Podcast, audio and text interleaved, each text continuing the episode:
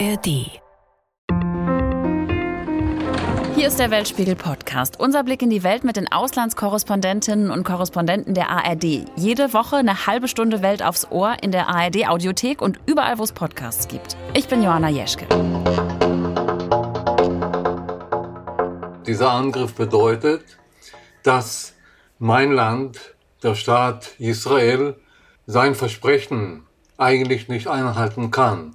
Das Land ist ja da, um Juden, um die Zivilbevölkerung zu beschützen. Das war der israelische Historiker Moshe Zimmermann, der ziemlich deutliche Worte findet nach den Überraschungsangriffen der Hamas auf Israel am vergangenen Samstag.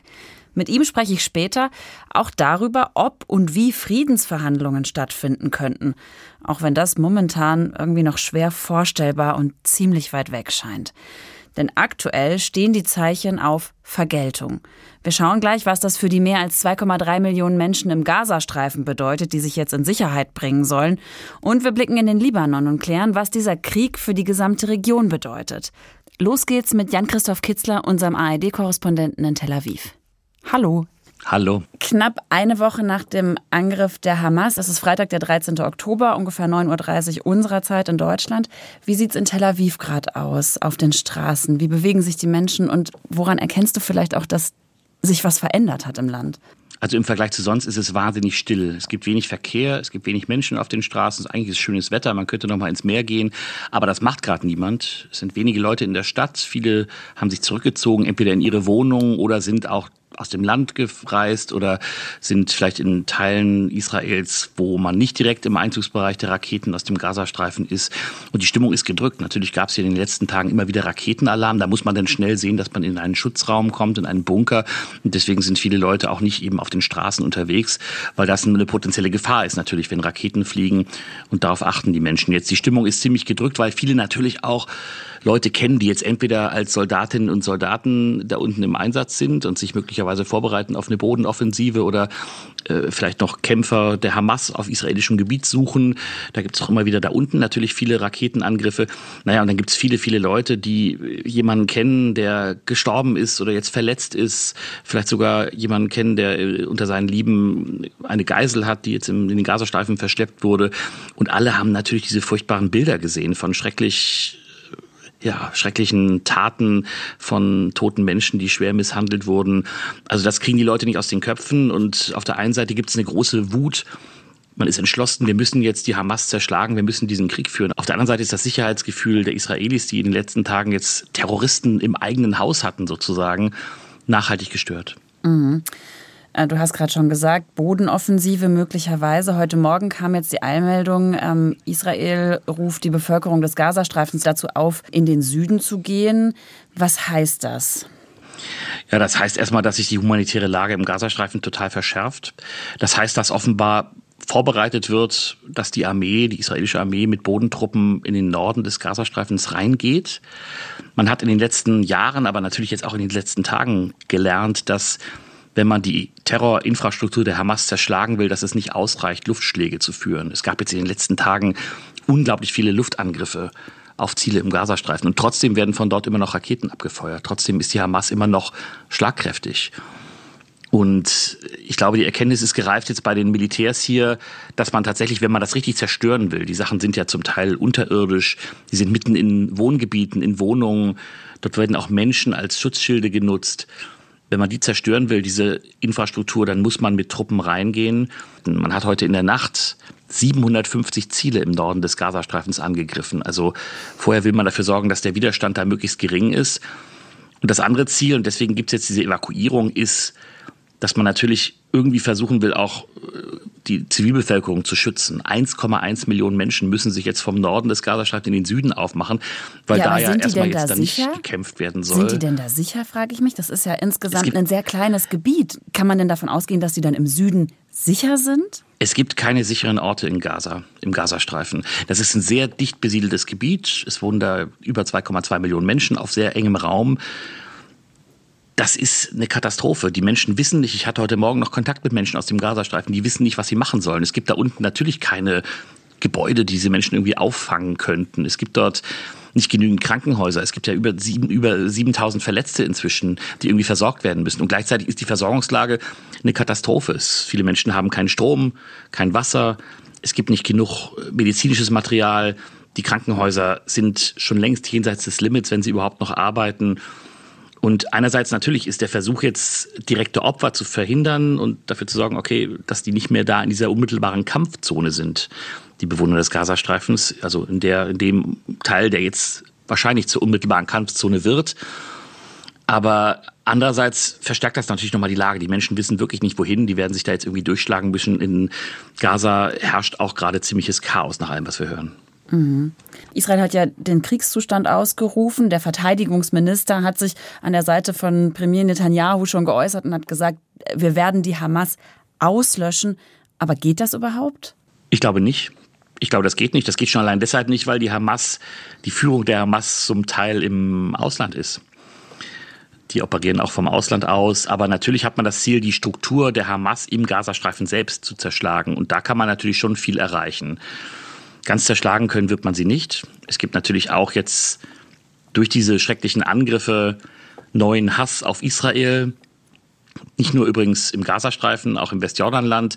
Dort hat die Hamas Zulauf, weil die Menschen dort sagen, die unter der israelischen Besatzung leiden, die Hamas ist die Kraft, die gegen Israel losschlägt. Und dieser Angriff, so zynisch das klingt, war aus Hamas Sicht erfolgreich. Mit vielen Toten, wie es sie auf israelischem Boden noch nicht gegeben hat mit vielen Verletzten. Israel wurde empfindlich getroffen und die Schwäche Israels oder die Verwundbarkeit Israels wurde offenbar. Und deswegen auch glaube ich, dass es nicht gelingen wird, die Hamas grundlegend zu zerschlagen. Aber was Israel versuchen wird, ist, das, was die Hamas aus dem Gazastreifen tut, möglichst zu unterbinden. An der Stelle erklären wir vielleicht mal ganz kurz, was die Hamas ist. Die Hamas gibt seit fast 36 Jahren. Ihr Ziel? Die Zerstörung Israels und die Gründung eines islamischen Staates in Palästina. Immer wieder verübt die Hamas auf Israel Anschläge oder greift mit Raketen an. Unterstützung erhält die Organisation unter anderem aus dem Iran, aus Katar und von der schiitischen Islamistenmiliz Hisbollah aus dem Libanon.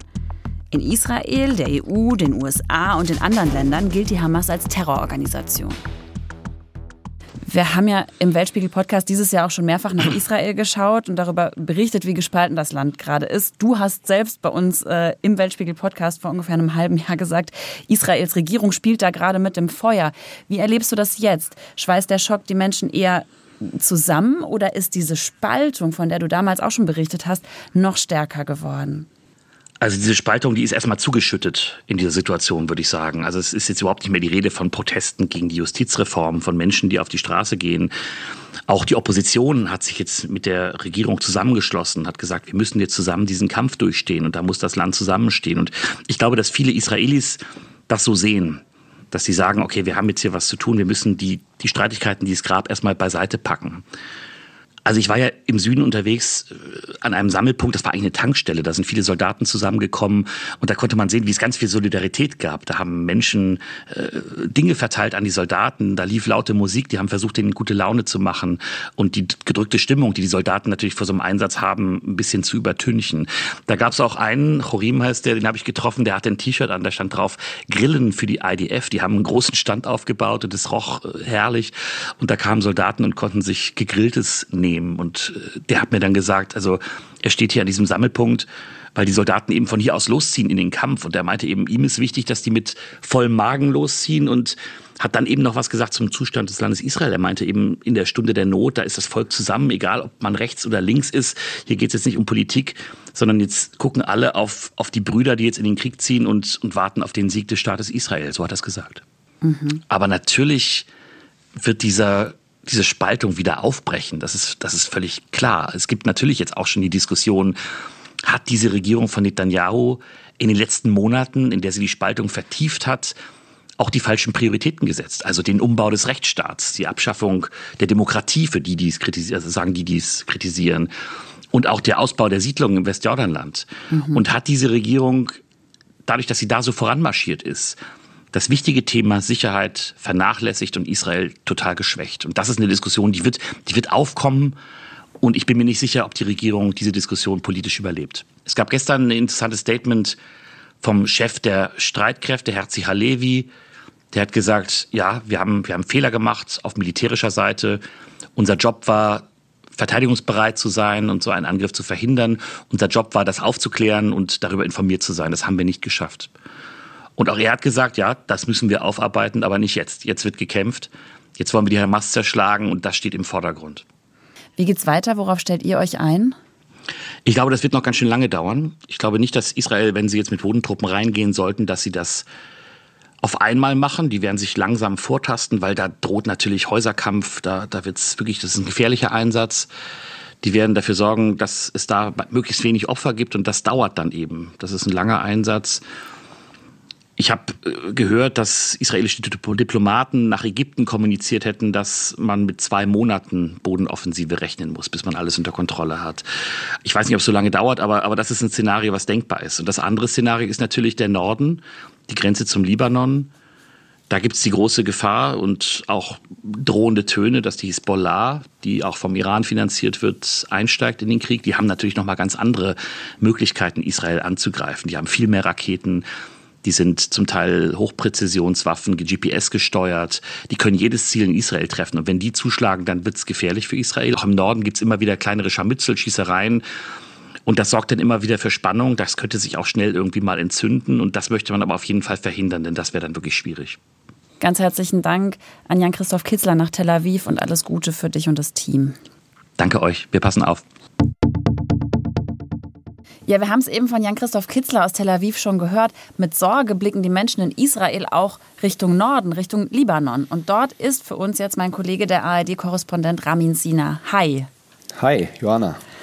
Du bist jetzt seit ein paar Tagen schon im Libanon, warst bis heute Morgen noch ähm, im Süden an der Grenze zu Israel, bist jetzt zurück in Beirut. Wie erlebst du die Stimmung im Land, insbesondere an der Grenze? Also die Menschen im Libanon blicken auch mit Sorge in den Süden, Richtung Israel, was da an der Grenze passiert. Wir waren zwei Tage jetzt im Süden des Libanon. Wir waren zunächst einmal in Tyros, das ist die größte Stadt, 20 Kilometer weg von der Grenze.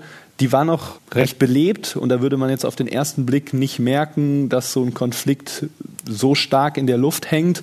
Aber als wir dann ein bisschen rausgefahren sind in die bergige Region, in die ersten Dörfer, und ich war vor ein paar Monaten in diesen Dörfern, die waren sehr belebt, ältere Menschen, mediterrane Dörfer in den Bergen. Die waren jetzt wirklich menschenleer. Erstes Dorf, zweite Dorf, Geisterstimmung. Und unser lokaler libanesischer Fixer, mit dem wir unterwegs waren, da waren ein paar Menschen zu sehen, hat gesagt, oh, das sind aber auch Kämpfer. Und dann sind wir auch wieder umgedreht. Also da war schon eine andere Stimmung zu spüren und äh, die Nervosität ist da. Das haben wir dann auch gespürt vorgestern also am Mittwochabend, als es äh, eine Falschmeldung gab, als zwischenzeitlich die Meldung draußen war, auch von Al Jazeera verkündet, dass Libanesen mit Fallschirmen in Israel gelandet seien. Und da war dann auch wirklich bei den Menschen auf den Straßen, alle haben auf ihre Handys geguckt, haben miteinander geredet, weil sie natürlich auch schon weitergedacht haben, wenn das stimmen sollte, dann könnte es einen Gegenangriff geben von israelischer Seite. Aber die Nachricht hat sich dann Gott sei Dank als falsch rausgestellt und das israelische Militär hat das dementiert und ähm, das hat dann die Menschen auch für den kurzen Moment etwas entspannt. Warum schaut man denn jetzt im Libanon ganz genau hin, was da in Israel gerade passiert? Weil der Libanon ist ein Nachbarland von Israel. Es gab zahlreiche Kriege zwischen diesen beiden Ländern. Den letzten großen 2006 und zwischen der israelischen Armee und der Hisbollah, der stärksten militärischen Kraft im Libanon. Und da wurden weiten Teile des Libanon in Schutt und Asche gelegt, teilweise auch Stadtviertel von Beirut zerstört. Also ähm, das ist der letzte große Krieg gewesen und man hat, viele Menschen im, im Libanon haben natürlich Angst, dass sich so ein Krieg nochmal wiederholen könnte und dass der Krieg tatsächlich überschwappt auch auf ihr Land. Und ist es realistisch? Ähm, du hast die Hisbollah gerade schon erwähnt. Hat die Hisbollah Kriegsabsichten? Ob die Hisbollah Kriegsabsichten hat, ist nicht klar zu sagen. Also bislang hat sich der Anführer der Hisbollah, Hassan Nasrallah, stand Freitagvormittag immer noch nicht öffentlich mit einer Rede geäußert. Er hat nicht eindeutig gesagt, wir werden uns auf jeden Fall am Kampf beteiligen, aber er hat es natürlich auch nicht ausgeschlossen. Die Hezbollah hat durchblicken lassen, dass wenn es zu einer Bodenoffensive der Israelis nach Gaza kommen sollte, dass sie dann nicht tatenlos zuschauen würde. Da geht es vor allem auch um die Glaubwürdigkeit der Hisbollah. Sie gibt sich immer als eine der letzten Bastionen der Region gegen Israel und da könnte sie schier sich gar nicht komplett zurückhalten. Aber auf der anderen Seite, wenn wir schauen, was in den letzten Tagen konkret passiert ist, hat die Hisbollah laut Experten eher zurückhaltend agiert. Es gab Raketen auf israelische Stellungen, es gab auch Raketen von Israel Richtung Libanon, aber sie wurden von den Militärexperten eher als Zeichen gewertet, das geht nicht gegen Zivilisten, das geht auf Stellungen und das geht in die Richtung, an der ganz großen Eskalation hat die Hisbollah eigentlich eher kein Interesse. So deuten es zumindest viele Experten. Zum einen, weil in vergangenen Kriegen vor 17 Jahren, 2006, weite Teile des Süden des Libanon zerstört wurden, aber es gibt auch ein maritimes Abkommen zwischen der libanesischen Regierung und der israelischen Regierung, das erst im vergangenen Jahr geschlossen wurde, das als sehr historisch wahrgenommen wurde. Ein Abkommen, was mit Gasfeldern passiert im Mittelmeer. Beide Länder hatten da Anspruch erhoben und dann hatte man sich geeinigt, ähm, wie die Gasförderung aussehen soll und dass man Einnahmen in gewisser Weise auch teilt und all das stünde dann ja auch auf dem Spiel. Also die Hezbollah ist ein bisschen im Dilemma, das innenpolitisch aktuell ist wohl nicht besonders förderlich für sie wäre. Auf der anderen Seite einfach die Glaubwürdigkeit der ganzen Gruppierung dann auch auf dem Spiel steht. Lass uns doch noch mal ganz kurz, weil das vielleicht nicht alle auf dem Schirm haben, noch mal drauf schauen, wer ist denn eigentlich die Hisbollah und welche Absichten hat sie gegenüber Israel? Die Hisbollah ist eine schiitische Miliz und zeitgleich auch eine Partei im Libanon. Sie wurde Anfang der 80er Jahre gegründet sie sieht sich selbst als Widerstandsbewegung gegen Israel. Also ist es wirklich in der DNA dieser Gruppierung, dass sie anti-israelisch eingestellt ist. Sie ist militärisch die stärkste Kraft äh, im Libanon, hat einen starken Verbündeten, die Islamische Republik Iran, wird von dort finanziell unterstützt, ist auch, was die Waffen angeht, wohl recht stark aufgestellt. Sie soll knapp 140.000 Raketen haben, 13.000 bis 15.000 äh, Kämpfer, die auch sehr kampferprobt sind, teilweise im vergangenen Jahrzehnt in Syrien gekämpft haben. Und die Hisbollah ist im Libanon eine, vor allem was den Süden des Landes angeht, gilt sie als die Kraft schlechthin. Und sie ist aber auch in Beirut, hat sie sehr viel Macht und sie sitzt im Parlament. Sie hat starke Verbündete. Also man kommt an der Hisbollah im Libanon nicht vorbei. Du hast eben das Waffenarsenal im Prinzip schon angesprochen. 140.000 Raketen geschätzt. Wer kann denn diese Zahl überhaupt verifizieren? Ist das realistisch? Ja, genau. Verifizieren kann man es nicht. Die Hisbollah legt das nicht offen. Es ist klar, dass sie mit der Islamischen Republik Iran einen Verbündeten, einen starken Verbündeten in der Region hat. Sie erhält finanzielle Unterstützung. Sie ist ideologisch sehr nah mit den Machthabern im Iran, man ist geeint im schiitischen Glauben und es gibt den Vorwurf von israelischer Seite, dass immer wieder Waffenschmuggel stattfinden soll von Iran bis zum Flughafen nach Damaskus und dann über den Landweg in den Libanon geschmuggelt werden soll. Die Verbindungen zwischen Hisbollah und Iran, die sind unbestritten sehr stark, wohl auch auf persönlicher Ebene zwischen den zwei stärksten Männern, den mächtigsten Mann im Libanon, Hassan Nasrallah, dem Anführer der Hezbollah und dem mächtigsten Mann im Iran, Ayatollah Khamenei, die sich seit mehreren Jahrzehnten kennen und es gab bisher auch keinen größeren Konflikt, bei dem Hezbollah und Iran auf unterschiedlichen Seiten gestanden hätten.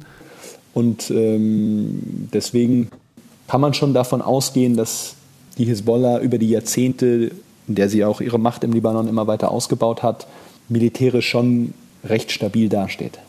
Kann denn die Hisbollah einfach so einen Krieg eröffnen? Also es gibt ja noch eine libanesische Armee, es gibt eine Regierung, wenn vielleicht auch eine instabile.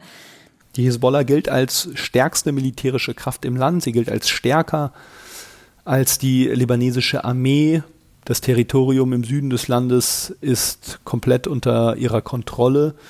Und äh, wenn es Raketen gibt, die abgefeuert werden von palästinensischen Gruppierungen, die es auch gibt, im Libanon, die in palästinensischen Flüchtlingslagern seit vielen Jahrzehnten leben, dann äh, werten das viele Experten so, dass das eigentlich nur passieren kann, wenn die Hisbollah das auch abnickt. Es gibt vorsichtigere Stimmen, die wiederum sagen, manchmal würde die Macht der Hisbollah im Libanon auch überinterpretiert, aber Bei einem sind sich alle einig, was das Militär angeht, ist die Hisbollah die stärkste Macht und sie könnte dann auch selbst entscheiden, ob sie in einen Krieg mit einsteigt oder nicht. Ganz gleich, ob die Hisbollah jetzt einsteigt in den Krieg oder nicht. Was bedeutet das denn, ähm, dass alles, was jetzt schon passiert, für die Region und für die Stabilität der Region? Also der Libanon und Israel sind im Krieg, die zwei Länder, de facto eigentlich seit mehr als 70 Jahren. Es gab nie ein Friedensabkommen zwischen den beiden Ländern, aber was jetzt neu wäre, wäre, dass es halt wieder konkrete Kampfhandlungen zwischen diesen beiden Ländern gibt und das hätte weitreichende Folgen für die Menschen im Libanon, aber auch für die Region, äh, für den Nahen und Mittleren Osten steht wirklich brutal viel auf dem Spiel, weil was gäbe es dann für einen Dominoeffekt? Was würde dann passieren? Was würden die Amerikaner machen? Die haben schon zwei Flugzeugträger vor die israelische Küste geschickt. Wie würden dann wiederum die Machthaber im Iran reagieren? Wie würden schiitische Milizen im Irak reagieren? Es sind so viele politische, geopolitische Akteure involviert, direkt oder indirekt. Dann auch ist der Friedensprozess zwischen Saudi-Arabien und Israel auf Halde. Viele waren schon vor diesem Konflikt eigentlich davon ausgegangen, jeden Tag könnte es verkündet werden, dass es einen Friedensvertrag gibt zwischen Saudi-Arabien und Israel. Das ist wohl erstmal aufgeschoben. Ägypten muss sich Gedanken machen, öffnen sie die Grenze zu Gaza, lassen sie Palästinenser nach Ägypten rein oder bleiben sie hart, lassen sie keine rein. Also fast alle großen Akteure im Nahen Osten sind in diesen Tagen auch indirekt oder direkt in diesen Konflikt aktuell involviert. Vielen Dank nach Beirut an meinen Kollegen Ramin Sina. Und wir kehren jetzt nochmal zurück nach Israel. Dort spreche ich jetzt mit dem Historiker Mosche Zimmermann. Hallo, Herr Zimmermann. Hallo, Frau Jechke. Es ist jetzt Freitag, der 13. Oktober. Wir sprechen ungefähr um Viertel vor drei miteinander. Und Herr Zimmermann, Sie haben mir im Vorgespräch erzählt, dass Sie vor unserem Gespräch noch zum Fußball müssen. Heißt das, das Leben geht ganz normal weiter? Das Leben geht überhaupt nicht normal weiter. Ich versuche, Anschluss an die Normalität zu finden. Jeden Freitag fahre ich äh, nach Jerusalem in die Universität, um dort Fußball zu spielen, in meinem hohen Alter. Und ich habe gedacht, das tue ich auch heute, obwohl die Zeiten so unnormal sind. Einige Mitspieler sind Reservisten, sind heute nicht gekommen. Die anderen waren dabei. Äh, ich habe schlecht gespielt. Wahrscheinlich äh, spielt der Hintergrund eine Rolle. Aber auf jeden Fall bin ich hin und her gelaufen und habe also die Bälle gekickt und äh, das macht mich eher zufrieden. Sie sind ja nicht nur Hobbyfußballer, sondern eigentlich Historiker. Was war denn Ihre erste Reaktion und vielleicht auch Ihr erstes Gefühl, als Sie vergangenen Samstag die Eilmeldungen gelesen haben und verstanden haben, was da passiert ist? Also die erste Reaktion, als die Sirenen heulten, das war 6.30 Uhr in der Früh, war eben, jetzt ist etwas Entscheidendes passiert. So ein Angriff mitten im Feiertag oder am Anfang eines Feiertags, das war unerwartet. Aber einige Stunden später war mir klar, was dieser Angriff bedeutet. Dieser Angriff bedeutet, dass mein Land, der Staat Israel, sein Versprechen eigentlich nicht einhalten kann. Das Land ist ja da, um Juden, um die Zivilbevölkerung zu beschützen. Und was uns am Sonntag klar geworden ist, vielleicht bereits am Samstag, dass Juden im Staat Israel auch programmiert werden können. Zivilisten, alte Leute, Kinder, die können hier auf diese brutale Art und Weise angegriffen werden. Und da muss ich hinzufügen, der Regierungschef Netanyahu hat gestern in einer Pressekonferenz etwa das gesagt, ja, seit dem Zweiten Weltkrieg gab es nie so ein Gemetzel an Juden wie in diesem Fall. Und er hat nicht begriffen, was er damit sagt. Er hat nicht begriffen, dass er für das größte Versagen des Staates Israel verantwortlich ist. Ich wollte gerade fragen, ähm, wer ist denn am dafür verantwortlich? Sie haben es jetzt schon ganz klar genannt. Also welche Verantwortung und warum trägt die Regierung von Benjamin Netanyahu an dem, was da passiert ist? Wie gesagt, ist das die Regierung des Staates Israels. Es gibt selbstverständlich Terroranschläge, es gab schon vorher äh, Angriffe auf äh, israelische Zivilisten. Aber ein Massaker ein Pogrom dieses Ausmaßes gab es vorher nicht. Das heißt, dass der Staat Israel mit seinem Repräsentanten, der Regierungschef und seine Regierung hat versagt. Also die haben oder die tragen die Hauptverantwortung dafür. Selbstverständlich sind die, die äh, grausamen Hamas-Leute für die Attacke, für diesen Angriff verantwortlich. Die haben das angerichtet. Aber die Katastrophe, dass die andere Seite, die Israel, sich nicht wehren konnte, mindestens nicht am ersten Tag, äh, ist ein Versagen der Regierung. Und wir wissen auch Bescheid, wie es zu diesem Versagen gekommen ist. Hat die Regierung falsche Prioritäten gesetzt und das Thema Sicherheit vernachlässigt? Selbstverständlich hat diese Regierung falsche Prioritäten gesetzt. Eine Regierung, die daran interessiert ist, Auseinandersetzungen mit den Arabern außerhalb Israel, in Israel zu fördern. Eine Regierung, die daran interessiert ist, die Siedlungspolitik weiter zu betreiben, auszudehnen. Eine Regierung daran interessiert ist, keinen Frieden mit den Palästinensern zu haben, äh, der nicht eine Unterjochung der Palästinenser bedeutet, das sind falsche Prioritäten und das äh, hat seine Wirkung. Wenn die Prioritäten falsch sind, dann entsendet man eine Division nicht in Richtung Gazastreifen, wo sie eigentlich stationiert sind, sondern in Richtung Westbank, um die Siedler dort zu beschützen, äh, weil dort Unruhen gibt, eben weil die Provokateure, die Siedler für diese Unruhen äh, sorgen. Also das sind falsche Prioritäten. Wir sprechen jetzt am Freitag, den 13. Oktober miteinander. Bei uns hier in Deutschland ist es jetzt äh, ungefähr Viertel vor drei. Äh, das israelische Militär hat heute die Menschen im Gazastreifen aufgerufen, sich in Sicherheit zu bringen, insbesondere die im Norden. Ähm, ExpertInnen gehen jetzt von einer groß angelegten Bodenoffensive aus. Ist das aus Ihrer Sicht der richtige Weg, Herr Zimmermann? In dem Moment, wo äh, Israel auf diese Art und Weise getroffen wurde, war eine sehr extreme Reaktion zu erwarten. Das war früher auch der Fall und in diesem Fall umso mehr. Und deswegen muss das Militär oder betrachtet sich das Militär äh, dafür verantwortlich, eine Art von Ver Vergeltung auszuüben und die Ziele der Regierung zu erfüllen. Das bedeutet, dass man Hamas als regierende äh, Macht in äh, Gaza ausradiert werden muss. Wenn das über Bombardierung oder äh, über Bodentruppen passiert. Das ist die Entscheidung des Militärs. Aber das ist das Resultat dieser Situation, die am letzten Samstag entstand. Das, was Sie schildern, ist ja ein bisschen auch so ein Teufelskreis, den man schon seit langem beobachten kann. Wie könnte denn eine Lösung aussehen aus Ihrer Sicht? Raus aus diesem Teufelskreis. Raus aus diesem Teufelskreis kann man nur, wenn man irgendwo Halt macht und sagt, okay, jetzt verhandeln wir. Israel hat mit den Palästinensern sogar verhandelt.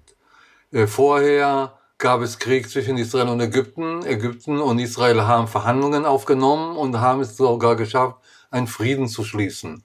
Je länger die Zeit des äh, Krieges oder der kriegerischen Auseinandersetzung, umso schwieriger ist es, zu einem Frieden zu kommen. Aber auch jetzt darf man nicht aufgeben. Jetzt muss man auch äh, äh, sich darum bemühen, dass Verhandlungen aufgenommen werden. Nicht mit äh, der Hamas, die sind keine Partner, weil die Israel nicht anerkennen, weil sie Israel ausradieren wollen. Aber es gibt eine palästinensische Bevölkerung von vier Millionen äh, und äh, diese vier Millionen müssen irgendwie auch einen Weg aus dieser Schlamassel zu finden. Sonst äh, werden sie auch weiter leiden, wie sie bisher gelitten haben oder sogar mehr. Und jetzt, wenn es wieder zurück zur Verantwortung geht, hier sind nicht nur die, die Regierungen oder die Regierenden in Palästina, Palästina auf der einen Seite, Israel auf der anderen Seite, dafür verantwortlich, dass es nicht vorangekommen ist, sondern auch die internationale Gemeinschaft. Die UNO kann äh, Resolutionen äh, vorschlagen, die Amerikaner können Angebote machen, die Europäer machen ihre Randbemerkungen am Rande des äh, Prozesses. Aber wenn keine Initiative entsteht, wenn echt nicht um den Frieden gerungen wird. International gesehen sind wir uns alleine überlassen und da bleiben eben diese zwei Kontrahenten, Palästinenser und Israelis, und wissen den Weg aus diesem Schlamassel nicht. Und wenn auf der einen Seite die radikale äh, islamistische Hamas-Bewegung steht, die Israel ausradieren will, und auf der anderen Seite eine israelische Regierung, die nur von Groß-Israel träumt, träumt und die Siedlungen ausbauen will, dann kann man den Weg aus diesem Teufelskreis nicht rausfinden. Und Sie haben es ja schon angesprochen. Von wem muss denn diese Initiative jetzt ausgehen? Was braucht es da also, damit es überhaupt mal wieder äh, in die Richtung von Verhandlungen gehen kann? Formal ist es die UNO. Äh, die UNO debattiert ab und zu äh, das Problem, aber das äh, versickert im Sand. Die Initiative muss von den Großmächten kommen. Also es geht hier um Amerika, das es bis zum Jahr 2014 versucht hat. Obama war der Letzte, das versucht hat. Es muss auch eine Initiative aus Europa kommen. Wozu haben wir die Europäische Union? Wir wissen, die anderen Großmächte, Russland und China, interessieren sich wenig und von dort aus ist wenig zu erwarten. Aber mindestens die Vertreter der demokratischen Idee, Europa und Amerika, hätten sich viel mehr darum äh, kümmern müssen, mehr Initiative ergreifen. Jetzt klingt es äh, etwas äh, träumerisch oder spinnerisch, aber heute wird es noch immer gefragt und wir können es nur äh, bedauern, dass der Versuch nicht vorher schon unternommen wurde, während den letzten zehn Jahren. Ich wollte gerade noch mal nachfragen, was wurde denn da ähm, in den letzten zehn Jahren verpasst? Hat man da Zeit verschwendet? Das war etwas, was sich äh, Hamas selbstverständlich gewünscht hat. Die wollen sich etabliert als die einzige äh, Kraft im Palästina, die etwas unternimmt, nämlich Terror gegen Israel. Und das war im Interesse der israelischen rechtsorientierten Politik. Das heißt, Netanyahu und seine Partei und die anderen rechtsorientierten Parteien die nur auf Fortsetzung der Siedlungspolitik gesetzt haben. Die suchen keine Partner, die gehen davon aus oder behaupten, äh, dass es keinen Partner gibt für Friedensgespräche. Wenn es keine Friedensbemühungen mehr gibt, wenn es keine Verhandlungen mehr gibt, äh, entsteht ein Vakuum und in diesem Vakuum gibt es Platz nur für Terroristen. Was erwarten Sie denn von Deutschland jetzt? Was müsste Deutschland unternehmen? Also ich denke in Retrospektive, ich habe von Deutschland erwartet, dass man die Parole von der Staatsräson, Israeler Staatsräson, ernst nimmt. Tat man nicht. Man hat immer diese Parole benutzt.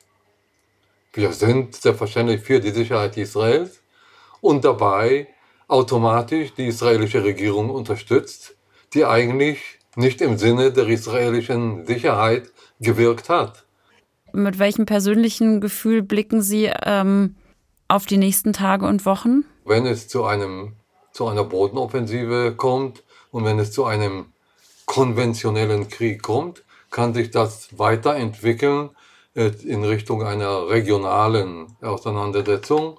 Und da sieht unser Leben ganz anders aus. Also die einfachen Fragen, also wo kaufe ich etwas und wo erreiche ich etwas oder kann ich zum Arzt gehen oder gibt es Ärzte, die zur Verfügung stehen? Das wird alles in Frage gestellt in dem Moment, wo der Krieg ein konventioneller und sehr heftiger Krieg äh, werden wird. Vielen Dank an den Historiker Mosche Zimmermann und alles Gute für die nächsten Tage und Wochen. Sie werden das für uns weiter beobachten. Und das war der Weltspiegel-Podcast für diese Woche. Redaktionsschluss war Freitag, der 13. Oktober um 15.30 Uhr. Und bevor ich jetzt Tschüss sage, habe ich noch einen Podcast-Tipp für euch. Polen wählt an diesem Wochenende ein neues Parlament. Das Land steht vor einer wichtigen Entscheidung. Soll die nationalkonservative Peace-Partei das Land weiterführen oder ist diese Zeit jetzt nach knapp acht Jahren vorbei? Was denken die Polen und wie geht's weiter? Die ARD-KorrespondentInnen Christine Joachim und Martin Adam sind in Polen und genauso heißt ihr Podcast, in dem sie Menschen treffen und tief reinhören in das Land. In Polen gibt's auch nach der Parlamentswahl in der ARD Audiothek.